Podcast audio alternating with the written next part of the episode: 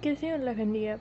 Primera de Pedro, capítulo 1, versículo 3 dice, Bendito el Dios y Padre de nuestro Señor Jesucristo, que según su grande misericordia nos hizo renacer para una esperanza viva por la resurrección de Jesucristo de los muertos.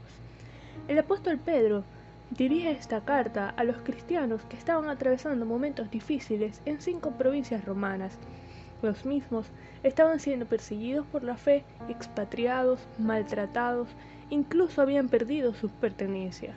Y en este contexto de tribulación, de necesidad, Pedro les dice que bendigan al Padre, y el original se traduce en elogiar o alabar, es decir, que en medio de sus circunstancias Pedro les anima a alabar a Dios, que implica reconocer sus atributos, exaltar su nombre por lo que Él es, agregando Dios y Padre de nuestro Señor Jesucristo.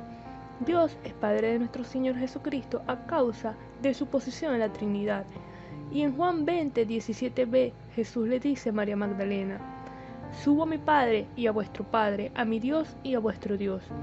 Y la única forma en que Dios sea nuestro Padre es porque en su misericordia nos hizo renacer, es decir, nos pasó de muerte eterna donde estábamos por el pecado a la vida, regenerándonos a través de la obra del Espíritu Santo. ¿Para qué? Para una esperanza viva que se sustenta en la resurrección de Cristo. El Señor Jesús murió por nuestros pecados, pero resucitó para nuestra justificación. Cristo murió para darnos vida. La esperanza viva es la vida eterna. Él pagó el precio de nuestro castigo para redimirnos del pecado, pero Dios lo levantó de los muertos para que en Él tengamos vida.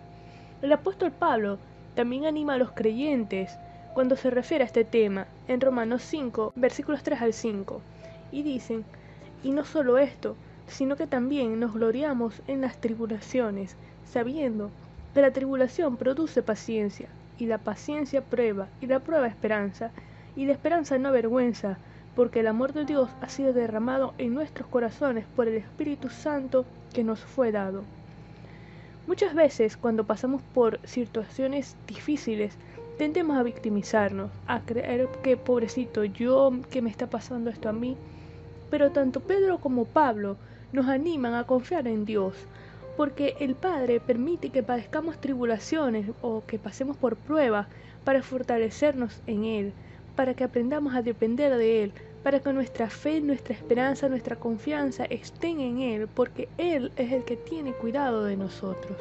Vamos a orar. Señor, te damos gracias por tu palabra, por tu bondad, por tu amor, por tu misericordia. Gracias por tu gracia, porque nos hiciste nacer de nuevo, por la obra del Espíritu Santo en nuestras vidas. Gracias por el sacrificio de Cristo en la cruz del Calvario y por su resurrección. Y gracias Señor por la esperanza viva que tenemos en ti.